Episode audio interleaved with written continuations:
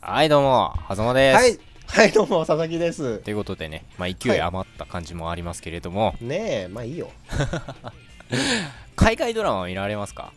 海外ドラマはね、ほんと見ないんだようね。ん外人の名前が覚えらんなくて。あー僕もね、やっと最近覚えた、あの海外ドラマの俳優の人いまして おおケビン・スペ気イシー、に入り、ケビン・スペイシうー、んどなたでしょね、あのハウス・オブ・カードっていう、う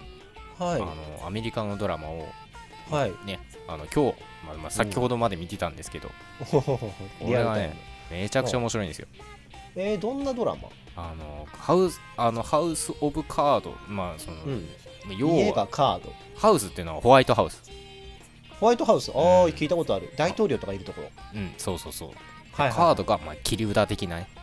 なるほどう。ん、で、うんあのーなんだろうな日本のドラマとかだと完全超悪みたいな,、なんかそういうドラマ流行るじゃないでうすか、ん、あるね。ね半沢直樹とかね。そうそう半沢直樹とか極戦とか、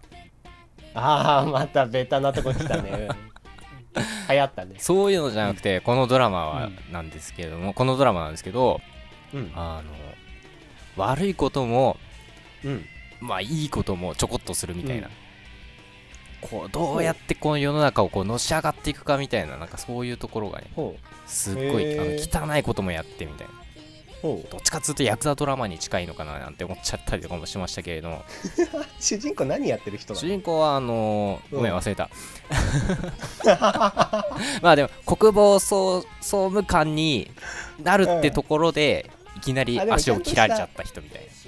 ああ肩書きはあなるんだそうねそうでそもちゃんとうしでたねリベンジを行っていくっていうねうん、だけでハウス・オブ・カードスポンサーでお送りしてまいりましたけど 痛快なドラマなんでね金がもらえてないって